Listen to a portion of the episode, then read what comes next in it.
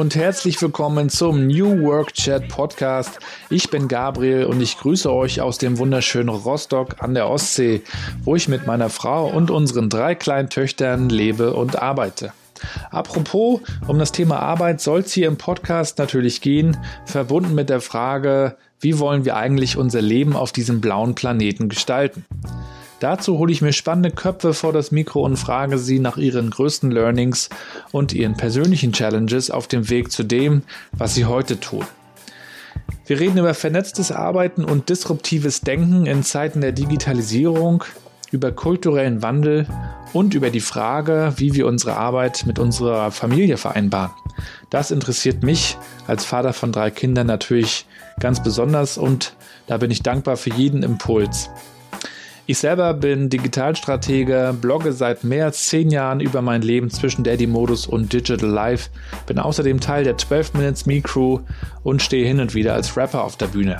Ich wünsche euch ganz viel Spaß, lasst mich wissen, wie es euch gefällt. Feedback ist immer willkommen. Viele Grüße, viel Spaß und leinen los.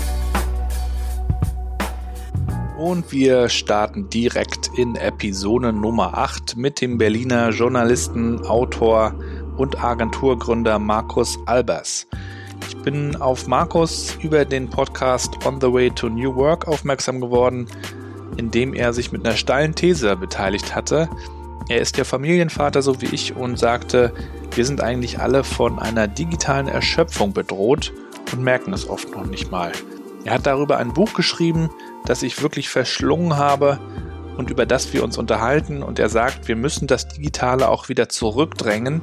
Wir müssen uns wieder neue Inseln suchen, in denen wir auftanken können, in denen wir auch produktiv sein können.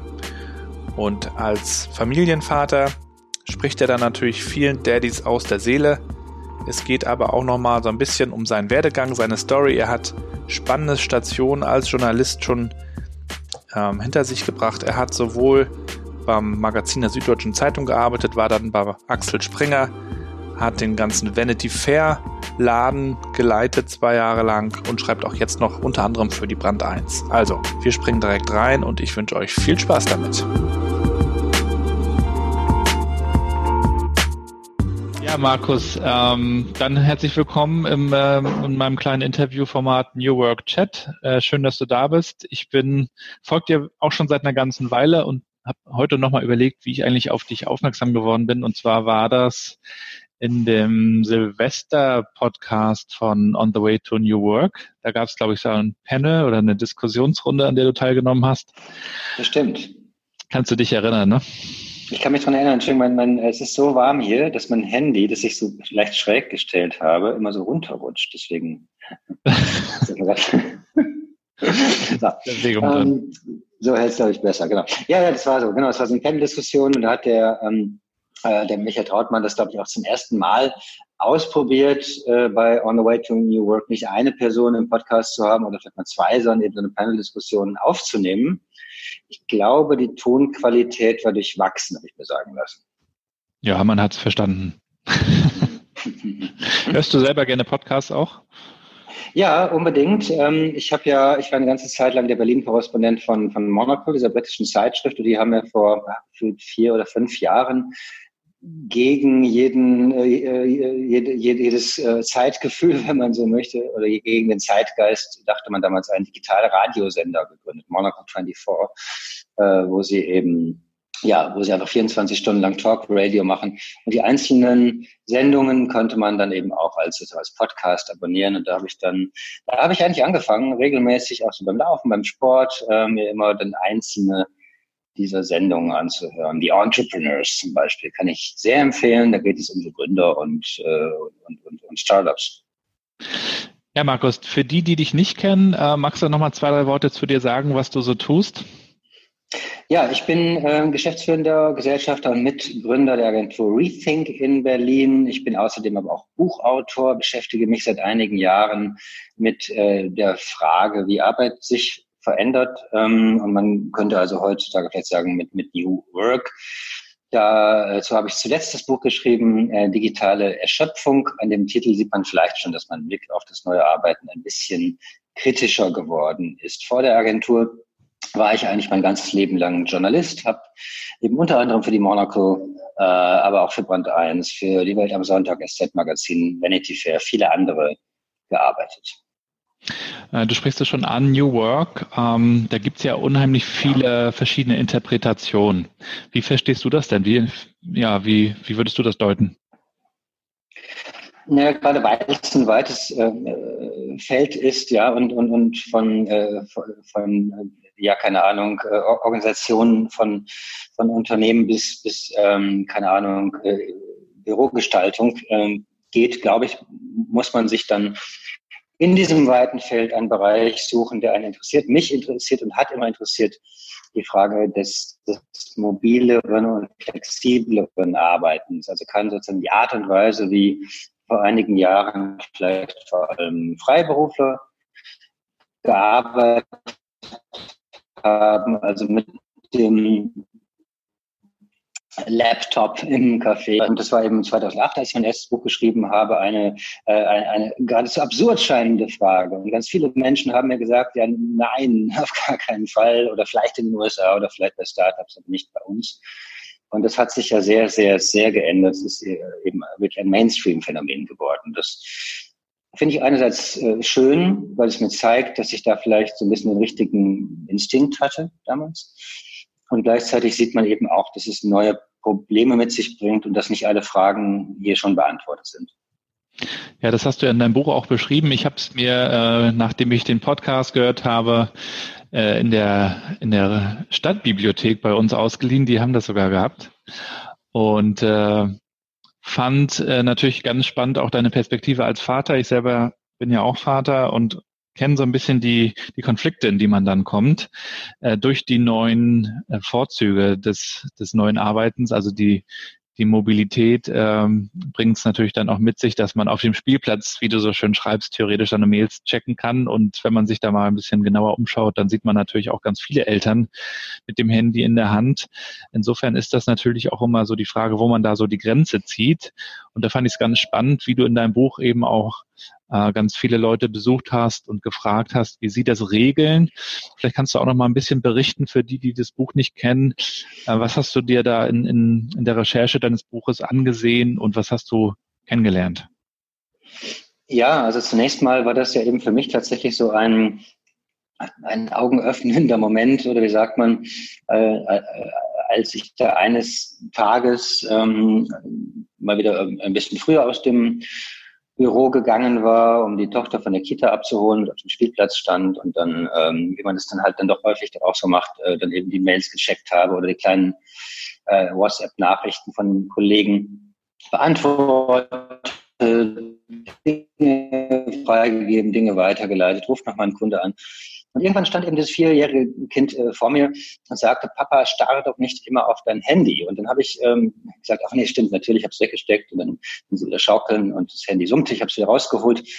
Äh, sie kam wieder an und so ging das halt drei, vier, fünf Mal, bis ich gemerkt habe, Mensch, ich kann gar nicht aufhören. Ja? Also wenn ich jetzt aufhöre, dann lasse ich meine Kollegen im Stich, äh, im Stich und Arbeit geht nicht weiter.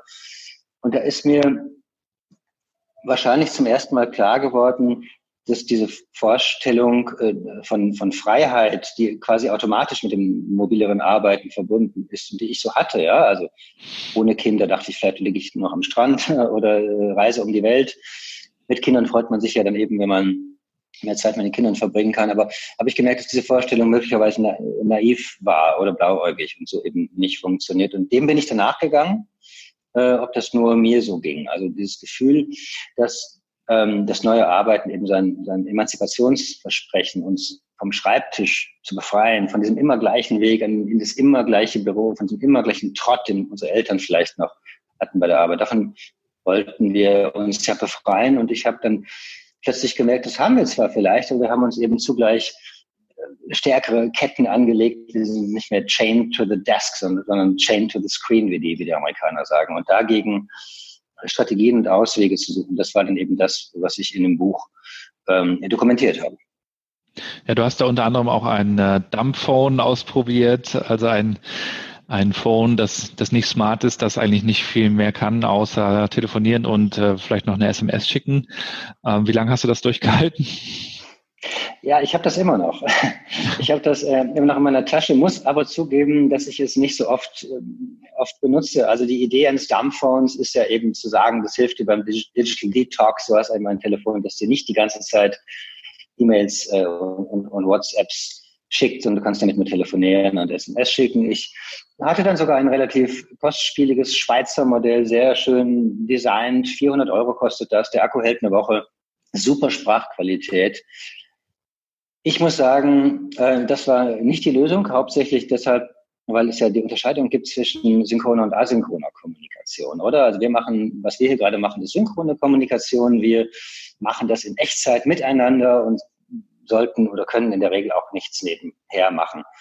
Aber synchrone Kommunikation ist halt per Definition immer unterbrechend. Ja, also wenn jemand bei mir ins Büro kommt und sagt, hey, kannst du hast mal eine Sekunde, Markus, und das Telefon klingelt, ist das unterbrechend. Und ähm, Asynchrone Kommunikation hingegen, also äh, Mail, Chat und so weiter, erlaubt es mir dann eher, mir die Arbeit so einzuteilen, wie ich es so richtig halte. Sprich, mit einem Telefon rumzulaufen, mit dem man nur noch telefonieren kann, äh, war dann eher kontraproduktiv. Ich habe es aber noch dabei, denn sobald ich dieses Telefon irgendwo beim Gespräch, Essen oder so weiter, Meeting auf den Tisch lege, ist das ein ganz toller Conversation Starter. Die Leute sagen immer, was ist denn das? Ist das ein Taschenrechner? Ja, nein, es ist kein Taschenrechner, es ist ein Telefon.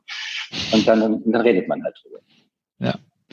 Ja, meine, Frau, meine Frau ist äh, die Königin der asynchronen Kommunikation. Die schickt sich äh, jeden Abend äh, eine Sprachnachricht äh, äh, nach der nächsten mit ihrer Mutter. Also die telefonieren nicht mehr, sondern die schicken sich einfach nur noch Sprachnachrichten umher. Und ich glaube, das machen gerade ganz viele Leute schon, weil man natürlich ja. dadurch auch ein bisschen unabhängiger ist. Und äh, das Telefonieren geht ja scheinbar auch irgendwie zurück, habe ich den Eindruck. Habe ich auch. Das, also das Telefonieren ist gerade unter jüngeren, digitaleren Menschen, kommt, kommt das so aus der Mode. Ähm, und äh, so sieht man dann eben auch bei, bei, bei, so, ja, bei so Umfragen, also wie, wie, wie Menschen auf welchen Kanälen womit und auch mit welcher Priorität erreichbar sein möchten, was ja übrigens etwas ist, von dem ich glaube, dass wir alle das viel stärker transparent machen sollten. Das löst, glaube ich, viele Probleme. Aber das Telefonieren, das steht in der Regel dann abgeschlagen äh, auf Platz vier oder fünf. Und ich kenne nicht wenige äh, Menschen, gerade eben gut ausgebildete, oft auch so, äh, so Programmierer oder Entwickler, die, äh, die, die, die gar nicht mehr telefonieren wollen. Mhm. Oder auch Unternehmen, das ist vielleicht auch nochmal interessant, eben auch so, so komplett sehr digitale Unternehmen, auch sehr mit virtuellen Teams arbeitende Unternehmen, ja, wie WordPress oder GitHub. Da wird nicht mehr telefoniert, da gibt es auch keine Meetings mehr, da wird alles verschriftlicht, das ist dann nur noch Chat und äh, Checklisten und jeder kann von überall aus jederzeit einsteigen. Mhm. Wie macht ihr das bei euch in der Agentur? Habt ihr da auch neue Arbeitsweisen eingeführt? Experimentiert ihr da auch? Schaut ihr, wie ihr mit Meetings umgeht? Kannst du da was teilen? Ja, also wir haben noch Telefone. ähm, und wir haben auch noch Meetings. Und wir haben ein Büro und wir sehen uns gerne in diesem äh, äh, Büro. Und dennoch äh, äh, haben wir natürlich gerade jetzt vielleicht eben auch als digitale Strategieagentur das Thema, ähm, dass da wird einfach viel kommuniziert, ja, untereinander mit, mit, mit, mit Kunden ähm, oder mit Partnern. Also das, was ja, wie ich finde, sehr schön beschrieben wird, als die Unterscheidung zwischen dem Manager's Schedule und der Maker's Schedule. Also der Kalender eines Managers, der aussieht wie ein Flickenteppich, ganz viele kleine Flecken, hier eine halbe Stunde, da eine halbe Stunde. Das ist zunehmend ja unser aller Kalender. Und ähm, um etwas zu schaffen, um etwas zu machen, brauchst du eigentlich eine Maker's Schedule. Also du brauchst lange Phasen ununterbrochener Konzentration, sprich große Flächen in deinem Kalender. Ähm, sowas muss man verhandeln und wir machen das bei uns beispielsweise so bei uns im Team, dass wir sagen, der Freitag, der Freitag ist immer der Maker's Day, da äh, legen wir uns keine Meetings, da versuchen wir auch keine Telcos mit Kunden und so weiter zu haben, da kann jeder in Ruhe arbeiten. Mhm. Und wo man das dann macht, ist dann egal, ne? ob zu Hause oder im Café oder, oder auch im Büro. Viele kommen dann auch gerne ins Büro, aber sagen, das Büro ist dann wie ausgetauscht, wie ausgewechselt. Das ist ein ganz ruhiger, entspannter Ort plötzlich an dem Tag. Mhm. Das sind so Dinge, die wir ausprobieren. Und ähm, Thema ähm, Ablenkungen, die wir, die wir durch die ganzen Apps haben, die wir durch Notifications haben. Ähm, da gibt's ja dann auch so die, die ja, Verfechter des Deep Works, also sich wirklich zurückzuziehen, äh, vielleicht auch Öffnungszeiten für die E-Mail-Inbox äh, mal in Betracht zu ziehen. Ähm, was nutzt du ganz persönlich so für Produktivitätshacks, um äh, dich zu organisieren? Ähm also neben dem, äh, neben dem Makers Day, den ich dann auch gerne eben nicht im Büro verbringe, sondern an einem Ort, wo man auch gar nicht telefonieren darf, sondern wo man wirklich per Mail ähm, oder, oder Chat kommunizieren muss, was für mich sehr, sehr gut funktioniert. Ähm, hat für mich vor allem sehr gut funktioniert. Ähm, das klingt vielleicht erstmal trivial, aber das drüber reden, ja, das Eingestehen, und zwar Kollegen, aber auch Geschäftspartner oder auch Kunden einzugestehen, dass meine Kapazität zu kommunizieren endlich ist, ja, und das auch eine Zeit am Ende eine begrenzte Ressource ist, weil sonst der eine möchte mit mir morgens um acht schon telefonieren und der eine andere lieber abends um neun noch E-Mails schreiben. Ja. Der eine möchte alles face to face machen, der andere alles über Slack. Jeder hatte andere Präferenzen und wenn ich das alles zulasse, und andere Menschen legen mir noch Termine in meinen Kalender, äh, dann bin ich irgendwann komplett fremdgesteuert. Das heißt, du musst es schaffen, die Kontrolle über deine Kommunikationskanäle und auch deinen Kalender zurück zu erkämpfen tatsächlich. Und da hilft es dann einfach mal zu sagen, nein, nein, ich möchte nicht vor morgens neun Uhr ein Telco haben, weil da bringe ich noch die Kinder weg. Und das sage ich dann auch so. Zum Beispiel. Oder ich, oder nein, ich möchte eigentlich nicht nachts um elf noch E-Mails beantworten müssen. Das mache ich dann lieber am nächsten Tag. Dazu gehört natürlich auch, und das ist gerade jetzt so als Führungskraft, also ich bin ja hier auch einer, einer der Chefs, dazu gehört natürlich auch, sich dann selbst zu disziplinieren. Denn als ähm, also Führungskräfte sind oft ja die, die, die, die schlimmsten Täter, was sowas angeht. Ja. Mhm. Also sind eher die, die dann nachts nochmal, die nachts noch was einfällt oder am, am Wochenende. Wir haben bei uns ähm, in der Agentur beispielsweise auch diese kleine Regel eingeführt, dass wir sagen, wir können uns am Wochenende gegenseitig Dinge schicken, per E-Mail oder so. Wir dürfen nur nicht erwarten, dass sie beantwortet werden. Das gilt auch für E-Mails von den Chefs. Und sobald man das mal gesagt hat, äh, sind alle auch schon sehr viel entspannter. Mhm. Ähm, wie nutzt du die, die, äh, die digitalen Tools auch im Bereich Familie? Äh, und wie gehst du auch mit dem Thema ähm, Kindererziehung und, und Digitalisierung um? Ja, zunächst mal muss man ja sagen, der digitale Kalender ist auch im Privatleben ein unersetzliches Tool geworden. Also ich finde die Komplexität des Lebens, die sich ja im Privaten auch fortsetzt, lässt sich, äh, äh man kann das beklagen, aber so ist das dann eben eigentlich nur noch steuern, indem meine Freundin und ich uns jeden Sonntagabend äh, verabreden und mal eine Viertelstunde lang die Kalender, die elektronischen Kalender für die nächste Woche nebeneinander legen und sagen, wer macht wann was. Und dann schicken wir uns gegenseitig Einladungen, wir legen uns gegenseitig locker in den Kalender. Das Gute daran ist aber, dass dadurch natürlich das Private erstmal auf denselben Stellenwert hat wie das berufliche. Also ich habe in meinem Kalender ähm, Termine wie ja, von der Kita abholen oder Elternsprechtag, Schule oder sowas, ja. Und das verklausuliere ich auch nicht. Und es gibt auch nicht irgendwie einen privaten Kalender, sondern es ist eben der Kalender, den auch meine, meine Kollegen sehen. Und das finde ich gut und das finde ich richtig und das gilt dann eben auch, auch für unsere Mitarbeiter. Also insofern Tools. Ähm, ja, und was, was, was, was die Kinder angeht, da möchte ich mich jetzt nicht äh, äh als Experte aufspielen. Da hat, glaube ich, jeder so seine eigenen Regeln und äh, seine eigenen kleinen Kämpfe. Also ich habe zwei Töchter, die eine ist fünf, die andere ist neun. Die schauen sich äh, auf YouTube oder Netflix abends mal für 20 Minuten Kinderserie an. Das dürfen die, die dürfen auch Spiele beschäftigen und man muss denen dann halt Grenzen setzen. Ja, das mit dem Nein sagen, das finde ich ganz spannend, ähm, weil man natürlich also wenn man überall Ja sagt, dann ist man A, fremdgesteuert und B, wird man wahrscheinlich auch nicht glücklich, sondern man muss ja wirklich sehr selektiv heutzutage vorgehen. Man muss sich überlegen, welche äh, Kommunikationskanäle nutze ich. Äh, früher hat man auch irgendwie alle Social-Media-Kanäle ausprobiert und das war irgendwie auch übersichtlich. Heutzutage äh, gibt's dauernd neue äh, Tools und Apps und Netzwerke. Ähm, also ich persönlich nutze zum Beispiel gar keinen Snapchat mehr, habe mir das angesehen, aber habe gesagt, also für mich persönlich wäre es jetzt noch ein weiterer Kanal. Ich brauche das jetzt nicht, ne? So und ja.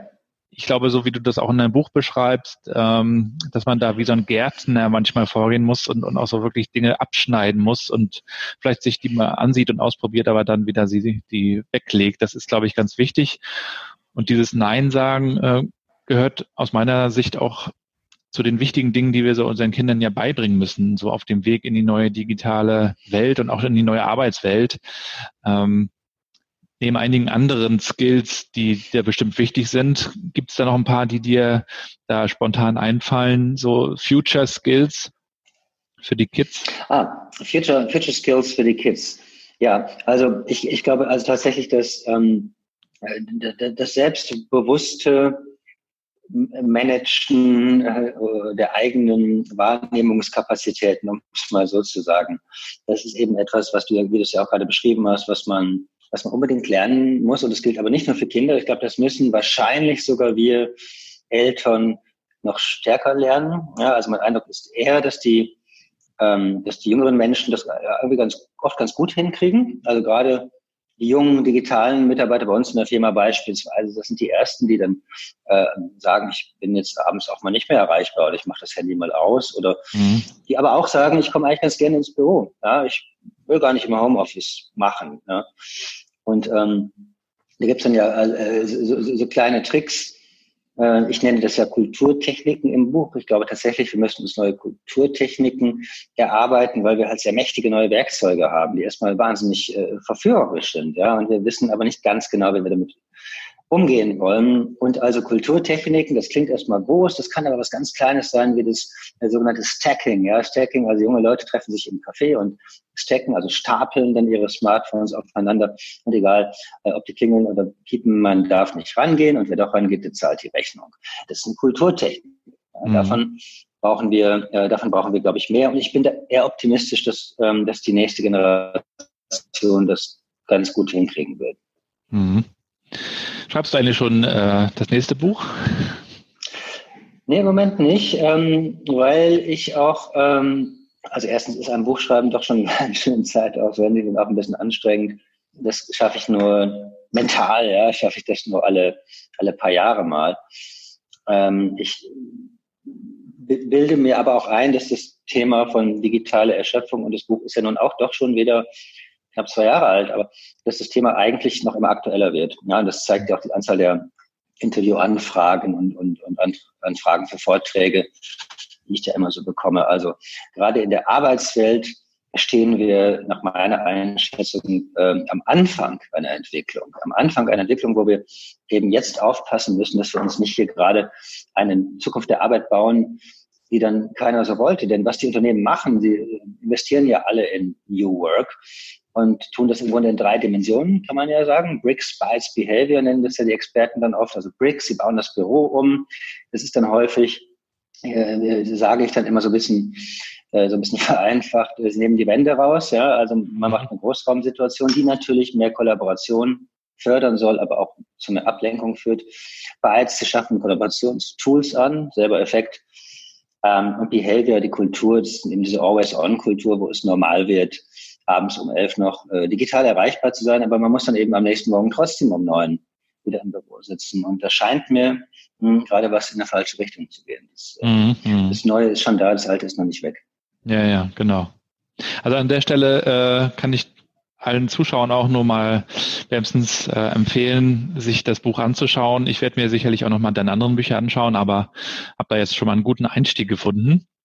Ähm, und ich glaube ja. auch, so wie du sagst, ähm, da, da kann jeder auch ganz viel nochmal so selbst reflektieren, ähm, wie wir eigentlich mit den Dingen umgehen. Du schreibst ja auch von Monotasking, das fand ich auch ganz spannend, dass man, dass man eben auch vom Multitasking mal so ein bisschen wegkommt und nicht alles gleichzeitig macht äh, und sich da so ein bisschen selbst erzieht, ne?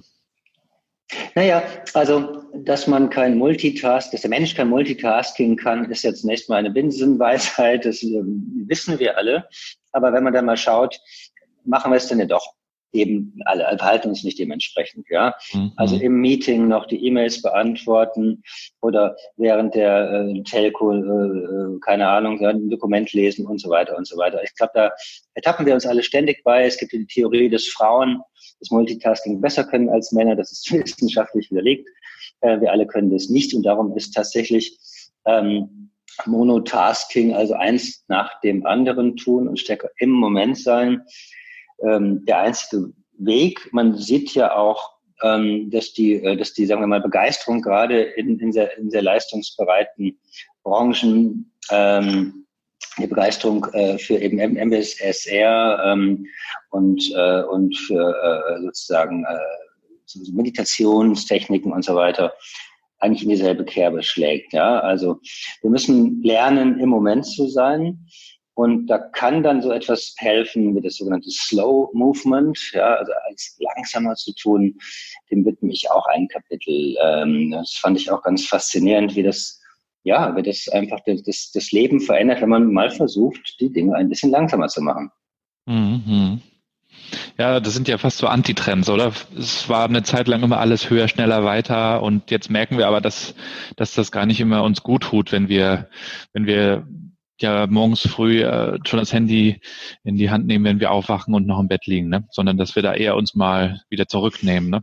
Und eben, und man sieht eben, dass die Begeisterung für Themen wie Achtsamkeit gerade bei, bei, sagen wir mal, bei Google und bei Unternehmensberatung, bei McKinsey dann ähm, groß ist, was zeigt, dass es jetzt eben kein, kein Nischenthema ist oder kein Aussteigerthema ist, sondern ganz im Gegenteil wahrscheinlich die Voraussetzung für, ähm, ja, für Produktivität und Effizienz. Hm. Ja, Markus, dann würde ich dich am Schluss noch mal bitten, ähm, einige Sätze zu beenden, die ich mal vorbereitet habe. Ja? Sehr gerne. Also ganz spontan einfach rausschießen. Einen Karrieretipp, den man beherzigen sollte lautet? Sich immer fragen, würde ich mich selbst einstellen, wenn ich der Chef wäre? Erstens. Und zweitens, ähm, würde ich das, was ich hier tue, auch tun, wenn ich selbstständig wäre, wenn ich mein eigener Chef wäre. Wenn man beides mit Ja beantworten kann, macht man was richtig. Sehr gut. Ein Buch, das ich empfehlen kann und gelesen habe, lautet? Oh, es gibt natürlich wahnsinnig viele Bücher, ähm, die, die ich empfehlen kann. Was möchte ich denn aktuell mal empfehlen? Also ich muss ja gestehen, ich bin in letzter Zeit ähm, mal wieder so ein bisschen auf, ähm, auf Non-Fiction gekommen. Ich habe lange Zeit sehr viel, sehr viel Sachbücher gelesen und da kann man eben sicherlich alle möglichen empfehlen. Aber mir persönlich hat es, ähm, es gut getan, ähm, auch mal wieder Romane zu lesen und nicht immer aus jedem Buch immer Wissen rausziehen zu wollen. Und ähm, ja, und da kann ich äh, sozusagen sagen, zuletzt habe ich relativ viele Sachen von zum Beispiel Cormac äh, McCarthy gelesen. Und ansonsten kann man ja immer William Gibson empfehlen. Ich glaube, das neue William Gibson Buch kommt im Januar. Ähm, und das ist auch immer, ähm, immer etwas, was einem viel über die Gegenwart ähm, erzählt, häufig über den Umweg der Zukunft. Hm. Äh, nächster Satz. Für eine Agentur zu arbeiten lohnt sich, weil? Weil man einfach cooles Zeug machen kann und jeden Tag was anderes lernt. Ja, und, und jeden Tag seine Neugierde befriedigen kann, was neue Technologien angeht, neue Arten, äh, Dinge zu tun und wenn man mit wahnsinnig klugen, lustigen Leuten zusammenarbeitet. Mhm. An Berlin schätze ich, Ach, das ist, äh, das ist äh, langsam so ein bisschen erwachsener wird. Ja? Viele sagen ja, Berlin, das ist so gentrifiziert, das ist nicht mehr so, wie es früher mal war. Das mag ja alles sein. Ich finde es aber eigentlich ganz gut, wenn ich nicht nur, äh, weiß nicht, Boutiquen und Plattenläden in meiner Nachbarschaft habe, sondern vielleicht auch mein Lebensmittelgeschäft und Bankautomat. Ich mag das. Mhm.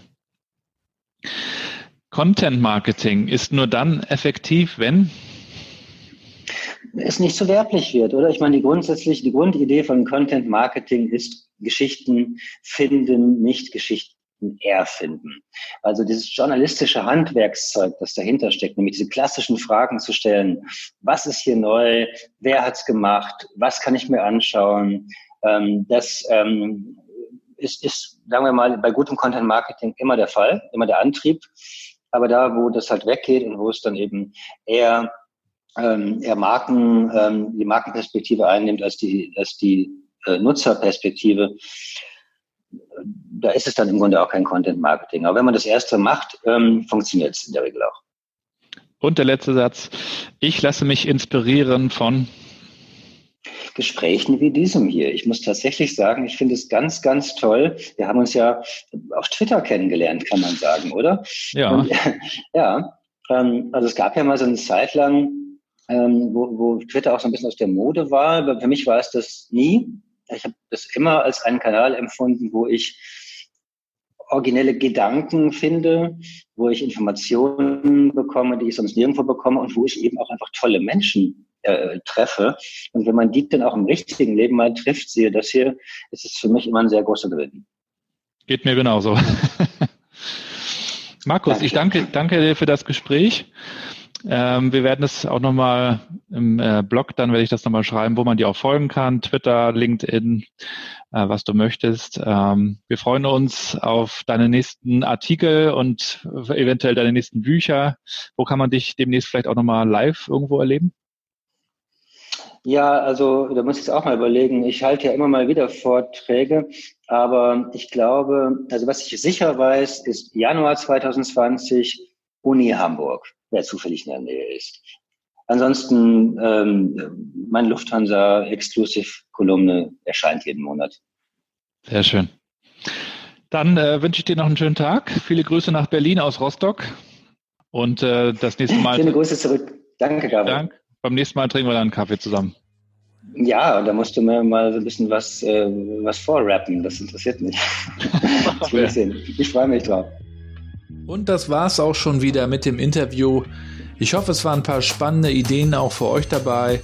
Schreibt mir gerne euer Feedback zur Folge per Mail oder auch als Kommentar auf newworkchat.de oder direkt auf gabrielrad.com.